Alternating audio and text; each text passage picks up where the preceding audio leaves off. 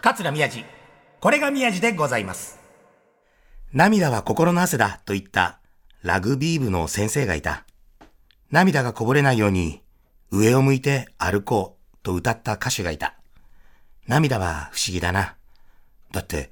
喜怒哀楽、どんな感情の時でも溢れてくるから。でも、どうせならいい涙を流したい。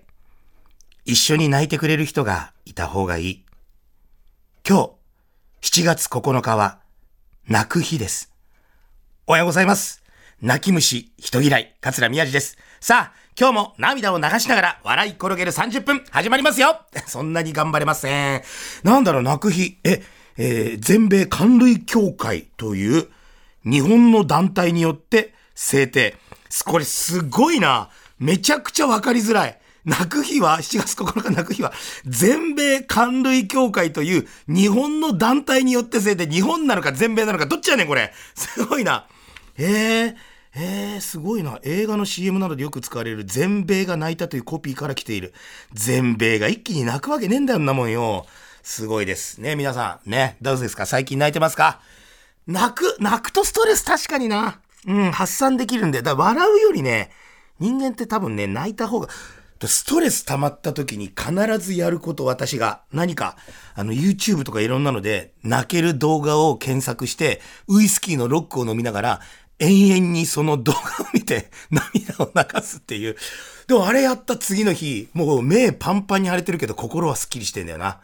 いや、皆さんもね、ちょっと明日から嫌だなとか思ってることがあったら、夜中、あの、お酒飲める人はウイスキーのロックを飲みながら、飲めない人は、えー、ヤクルト1000でも飲みながら、ね、えー、泣ける動画を見て、号泣して、えー、次の日、すっきりして、目を晴らしながら、仕事、勉強、頑張ってくれればと思いますが、泣ける日、泣く、泣泣いたこと。ついこの間、僕あれなんですよ。あのー北海道ツアーっていうか仕事で行って3泊4日そう、行ったんですけど、なんかすごい、なんか残念というか、マジかっていうのは、あの、羽田で集合して、で、新千歳空港降りて車で、初日、夜市ってあのウイスキーで有名な夜市行って、で、夜公演やって、で、その時もう会場にもお弁当って普通のどこでも売ってる幕の内弁当みたいなしかなくて、いや、北海道来てんのになと思いながら、まあまあまあ夜を楽しみにと思って、で、それで食べて、公演終わって、で、夜市というところから、あの、札幌までちょっといろんなホテルの関係があって、車でまた1時間、2時間かけて戻って、で、ホテルに荷物置いて、さあ、すすきの行くぜって言って、食べ物食べるぜって言ったんだけど、もう10時過ぎで夜の。で、大体ね、札幌っていいお店っていうかなんか、美味しくて、なんか有名なお店とか、結構そう地元の人から、まあそこ絶対おすすめですっていうお店って、あの、11時、夜の11時ぐらいに全部閉店だから、10時過ぎに探し始めても、もう全部ラストオーダーだったりとか、もうだから、食べ物な、えー、どこも美味しいお店ないんだって言って、もう仕方なく30分ぐらい探して、着いたら、あの、中国人の観光客の人がたくさんいるような、あの、あの、もうあの、夜中の3時4時までやってるね、居酒屋しかなくて、そこ行って、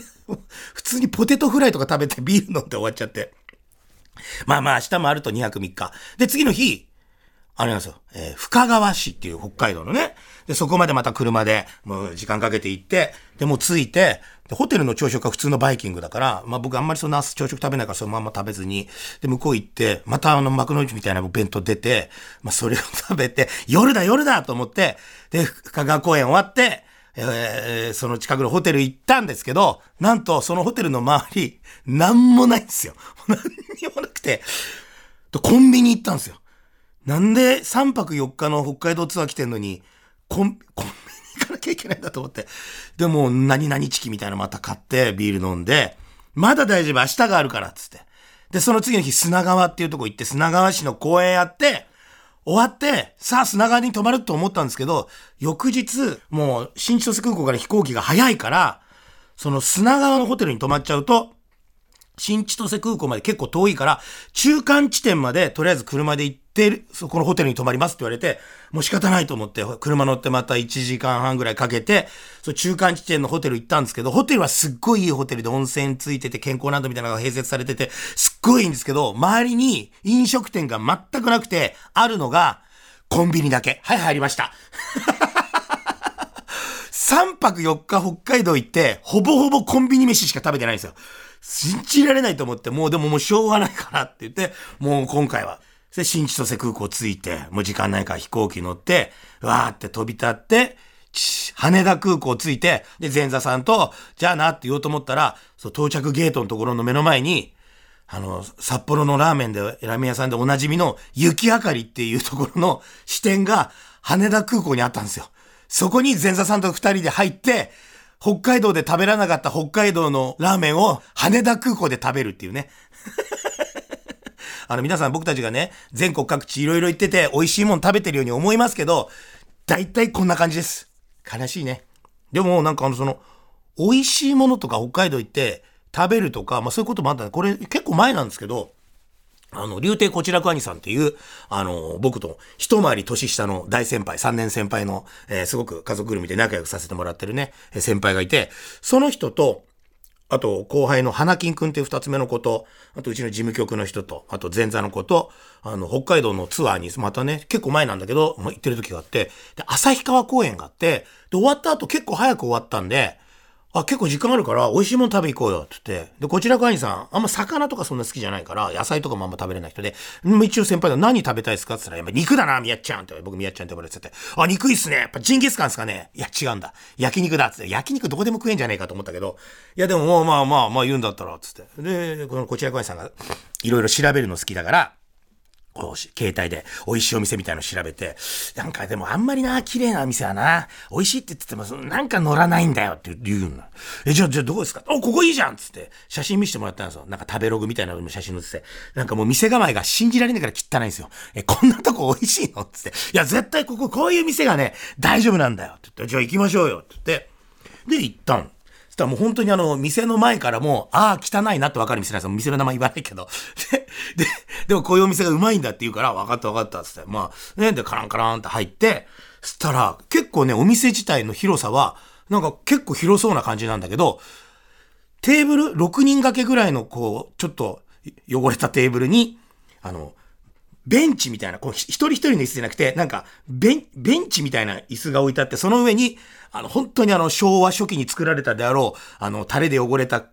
クッションみたいのが、えー、片側に3個ずつぐらい、ベンチの上に乗っかってるみたいな、そういうテーブルがあって、それを、個室にするために、全然個室に作られてない個室にするために多分店の人たちが、その周りにベニヤ板を張って、たくさんの個室を無理やり作ってるみたいな店なんですよ。いや、これもう油飛び散ってから燃えんじゃねえかなっていうような。で、そこで席に着いて、これ大丈夫？これ、こっち、こっち、このこの店、こちら側さん、この店、絶対この店うまいから、つって。テーブルの上に昔ながらのこうガソ靴のついた焼肉焼くような台がトントンと置いてあって、もう七輪とかコンロとかでもなく、なんかほんと、なんて説明して、昔ながらのあの焼肉焼く、そういうのがなんかテーブルの上にドンドンと置いてあって、で、ベニヤで囲まれてんだけど、一人だけこうね、人が当たり前だけど出入りできるぐらいの隙間があって、で、その横に、これもまた昭和初期に作られたあろうインターホンが、こうあの、カチャって受話器型じゃなくて、こうなんか四角い箱で、なんかスピーカーみたいなのが、えー、ついてて、下にボタンだけがついてるって簡易的な、そんなインターホンみたいのがあって、多分それでプップッと押して、店員さん呼ぶっていうシステムなんですよ。無理やりこう、個室を作っちゃったから。で、前座さんがその入り口に座ってて、他のメンバー奥にわーっと座ってて。じゃあ前座ちゃんにね、じゃあちょっとボタン押して人呼んで、つって。押してんだけど、カチャカチャカチャカチャカチャカチャ何にも音しないんですよ。カチャカチャカチャカチャこれ聞いてる方分かります？ボタン押してんの何の反応もない。だ何度も何度も前座さん押してて、これね壊れてんだよ、この店はって言って。そしたらなんか腰の曲がった、あの、おじいちゃんがそこに来たから、ああ、すいません、すいません、つって。あの、ちょっとあの、ビールを、あの、全員分っ、つって、あ、はい、わかりましたっ、つって。で、また一人でこう、ビールをこう持ってきてくれて。で、またこう注文しようっ、つって、メニュー見て。で、カチャカチャカチャカチャ。なんだよ、ならねえんだ、これな、もう前座押せよっ、つって。カチャカチャカチャ全然、全然来ない。全然来ない。そしたらまた腰の曲がったおじいちゃん来て、あ、ちゃちゃちゃちゃっつって。で、やっと肉を頼んで、で、またビール頼もうと思って、もうみんな喉乾いてすぐ飲んじゃう。カチャカチャカチャ。全然音ない。全然、また腰の曲がったおじいちゃん通ったから、あ、ちゃちゃちゃちゃつってビール頼む。このインターホン使えねえなつって。で、お前、また、もしかしたら治るかもしんないからつって、3回目。カチャカチャカチャカチャカチャカチャカチャカチャカチャ。全然なんねえな、このインターホンって言ったら、今度、すっごいふくよかな、僕より、僕の倍ぐらいはある、ふくよかな、おばさまが、汚いエプロンをしながら、私たちのそのベニヤで囲まれた部屋にやってきて、私たちに向かって突然、うるせえんだおめえたちはさっきからインターホン。ペケペケペケペケペケペケ押しやがって。聞こえてんだこの野郎。つって。あの、私あの、46年間生きてるんですけど、人生であんなに怒られたの初めてなんです。あのインターホンは、こっちはプップとか一切反応してないけど、その調理場みたいなとこでは、なんか鳴ってたらしいん。そんなのこっちは知らないから、何回も何回も音がだんない壊れてんなっつったら、もうそれに、もう、まじ切れしたおばちゃんがやってきて、こっちは聞こえてんだよ。じじいと私二人でやってんだよお前らたちは。どっから来やがったつってもう全員ドン引きしちゃって、え いやすいません聞こえてないと思って。聞こえてんだこの野郎。え二人でやってんだこっちは。誰がどうだつって。もうちょっとやだと思って。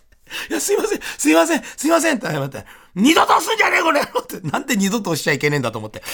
でもうちょっと俺もう、そんなお店にずっといたくないから、こちらの会さ、こっちに、ちょっともうさ、もうビール飲んだら出ようよ、ここ、つったら、まあ、こっちの方が12歳年下なんだけど、大人で、え、めちゃめちゃ分かったけど、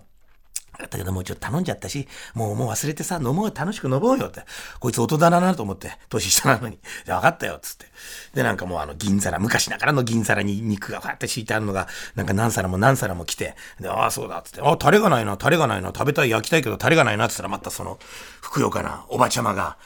でででん、でででん、ででもう、もうゴジラみたいな感じで来るんですよ。ドーン、ドーン、ドーン、うわーっ、もう、おばちゃん来るためにみんながビクビクして、あ、すいません、なんですか、またなんか、いや違う、タレ持ってきたんじゃつって、小さいタレ用の小皿を人数分と、タレの入ったポットと、あとなんか薬味みたいなのを覚えのっけてポンポンポンとテーブルの上に置いて、さあ前座さんは、それをこう、皆さんに配ってあげたりするのが、やっぱり仕事、ずっと気を使うのが仕事だから。だからね、そのタレの入ったポットを持って、小皿にタレを入れようとした瞬間にまたそのおばちゃんに、触るじゃねえこの野郎私がやんだよこれ余計なことすんなって、そんな怒るかと思う。これあの、聞いてる方ね、これ宮地君盛りすぎだと思ってるかもしれないけど、これこちら開催に聞いてもらってもいいし、こっちもいろんなとこ喋って、これね、一切持ってないです。本気で怒られるんです、これ。で、もうみんなもちょっとやめよ、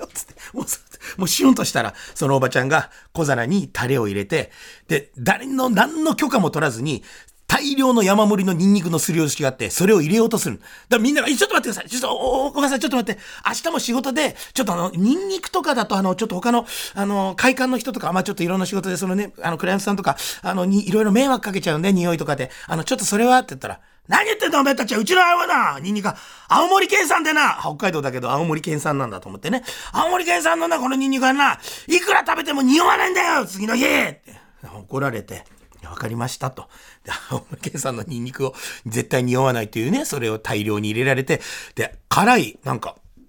赤いすごい辛そうなタレを入れるんですよ。で、こっちとかも辛いの苦手そうで、あ、僕辛いのは、これは辛くてもうまいんだもう何も選ばせてくれない。で、それを全部入れて、小皿の上にいいですか？皆さん想像してください。小皿の上におばさんが入れた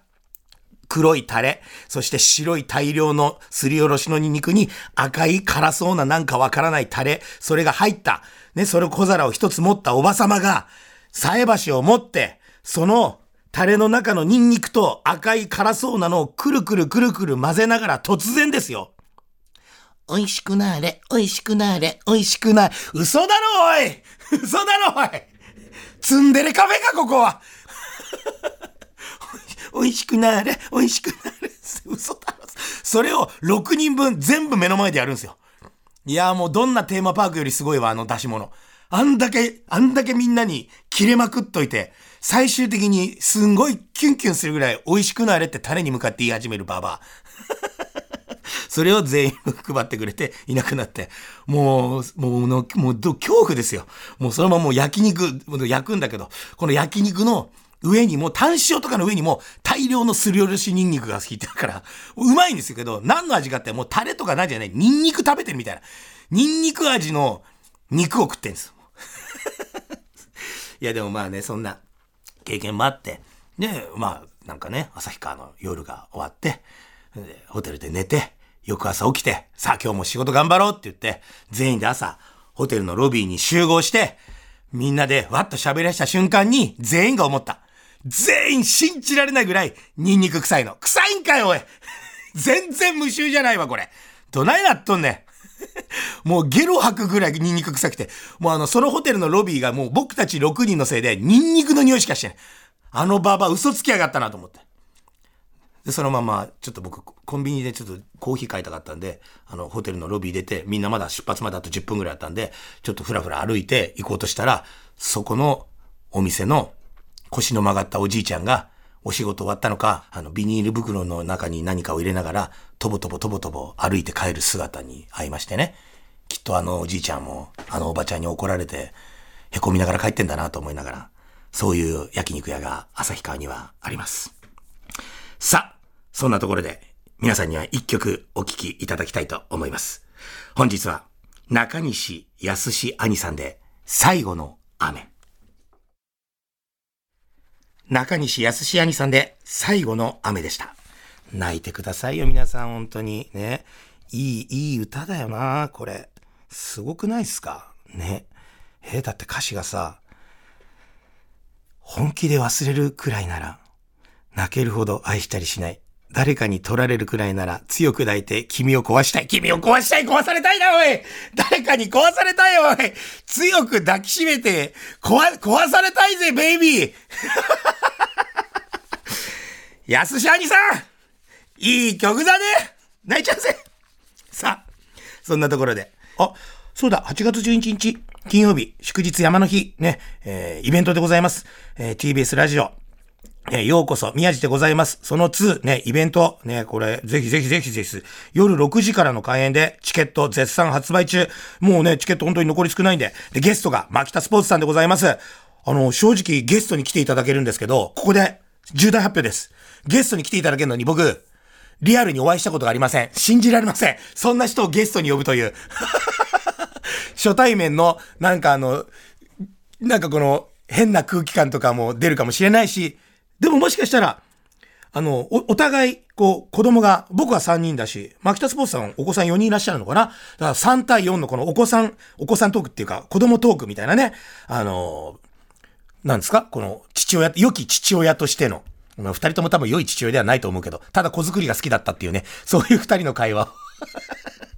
ぜひぜひ、聞いてくれればと思います。えー、もう一回言います。8月11日金曜日祝日山の日でございます。夜6時からのイベントです。えー、全電通ホール、全電通ホールで、えー、ようこそ宮地でございます。その2でございます。えー、牧田スポーツさんゲストでいろんなことをお話ししたり、えー、しますので、ぜひね、えー、普段の、えー、このラジオとは違う宮地くんも見られると思います。ももしかしたら牧田スポーツさんに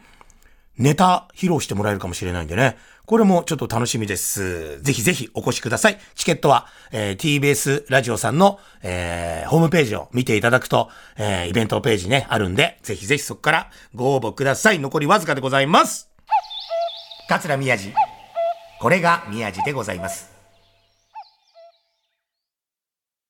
これが宮治の宣伝マンということで、さあ、本日も元プロ野球選手古田敦也さんの CM でおなじみハウスドゥの木村さんがお越しです。おはようございます。おはようございます。よろしくお願いいたします、えー、私どもハウスドゥはですね全国で不動産サービスを展開している会社でございまして、はい、ハウスリースバックというサービスを、えー、皆様へお勧めさせていただいております。ハウスリースバックいつもありがとうございます、はい、テレビ CM とかあといろんなところで看板とかそうですね。すごいたくさんね皆さんにご紹介してますよね、はい、はい、そうなんですありがとうございます。そんなハウスリースバッグをですね、うん、あの今回ご紹介させていただければと思うんですが、はい、えっと今のうちに自宅の相続対策や資産整理をしたいですとか、うんはい、年金だけでは老後が不安という方にご紹介したいサービスなんです。なるほど。これ本日初めて聞いた方もいると思うので詳しく教えてください。はいこのハウスリースバッグは家を売ってもそのまま住み続けられるというサービスでございまして、家を売りたいけれどやっぱり人それぞれいろいろな事情があってできれば引っ越しは避けたいといった方にご活用いただいております、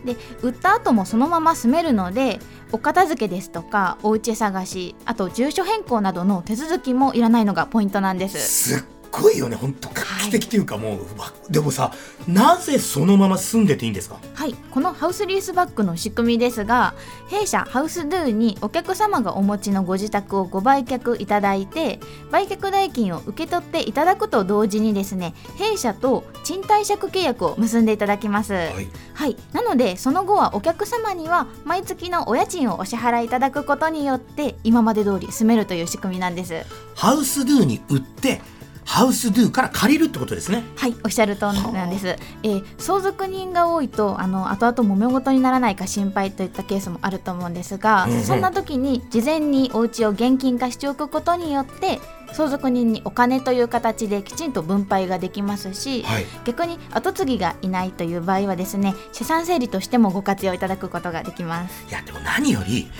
越ししなくていいっていうのがすごくありがたいですよね。はい本当引っ越して大変だし、あとほらせっかく住み慣れたこの生活環境も変えずに住むこともできる。はい。だ実際にこれ利用された方って反応どうなんですか？はい、えー今回お客様からいただいたお手紙があるので紹介させていただきます、はいはい。えー子供がいないので自宅の処分を、えー心配していましたが、うん。私たちの家なので現金化して自分たちのために使うことにしました。うん。老後のお金の不安も減ってありがたかったですといただいております。そっか。今まで頑張ってきた自分のためにっていう選択肢もあるんですね。はいおっしゃる通りなんです、えー顧客満足度も94.6%とたくさんの方に喜んでいただいております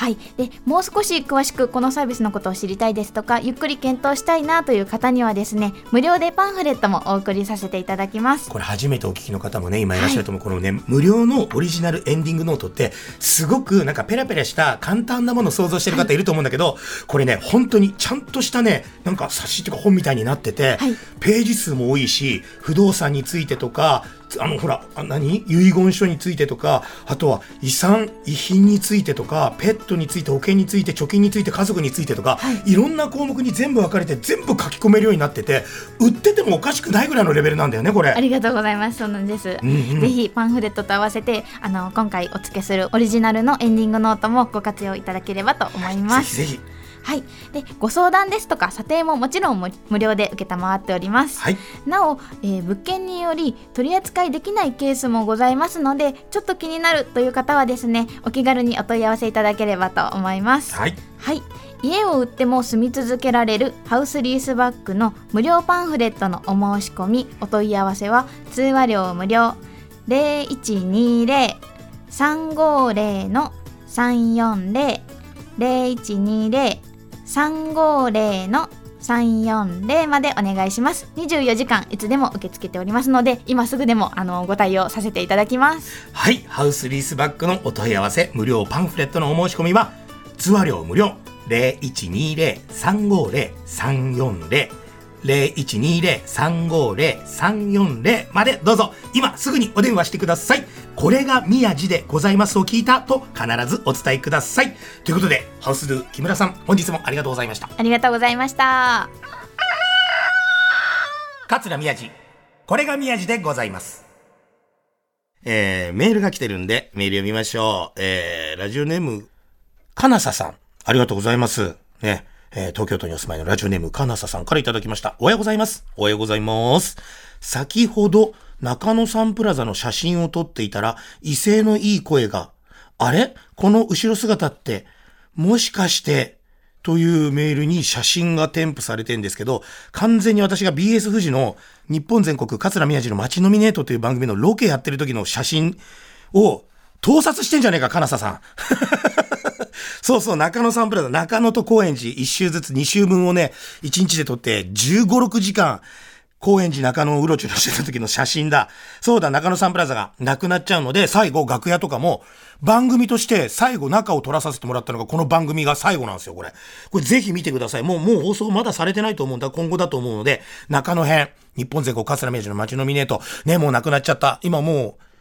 今日7月9日の時点ではもう取り壊し作業始まってんじゃないかな。これ、最後に、あの、楽屋の中とか、その舞台を撮影したのが、私の番組なんですよ。これはすごいです。これぜひ。で、実際この中野で、他にね、あの、商店街とかいろいろお店行って、一軒、あの、中野のブロードウェイとか、あそこら辺のある2階とかの、あの、時計屋さん行ったら腕時計とかの、のそこのロケも行って、で、そこの店員さんが僕の大ファンだって言って、絶対あんなの嘘だって言ったら、全部僕の会来てくれてんの全部喋って、うわ、本当には、だから特別なんでこの時計してくださいって言って、腕時計させてもらって、え、これいくらか当ててくださいって言って、確かに高そうな時計なんで、一千何百万ぐらいですねって言ったら、当たったんじゃなくて、あの、それの何倍もしました。で、これ、ちょっと引くんで、これ、ちょっと今僕は言わないですが、この放送で発表する。ね、言ってるんで、その多分皆さんの想像を絶する腕時計なんで、そんなのここに置いて、俺それ腕時計しながら俺走って逃げようかと思ったもん。警備員とかいなかったから。っていう話。さあ、番組ではあなたからのメッセージをお待ちしております。アドレスは、みやじ 905-tbs.co.jp miyaji905-tbs.co.jp です。皆さんのね、えー、日常のこと、そしてこんなテーマを話してほしいとかもう何でもいいので、ぜひぜひメッセージください。お待ちしております。また、メッセージを紹介させていただいた方には番組ステッカーを差し上げますので、住所をお忘れなく。ね。また、過去の放送はすべて、ポッドキャストで聞くことができます。ツイッターのハッシュタグは、これ、宮地。え、これがひらがね、宮地が漢字です。はい、それでは皆様、また来週お会いいたしましょう。イベント、チケット、絶賛発売中です。買ってください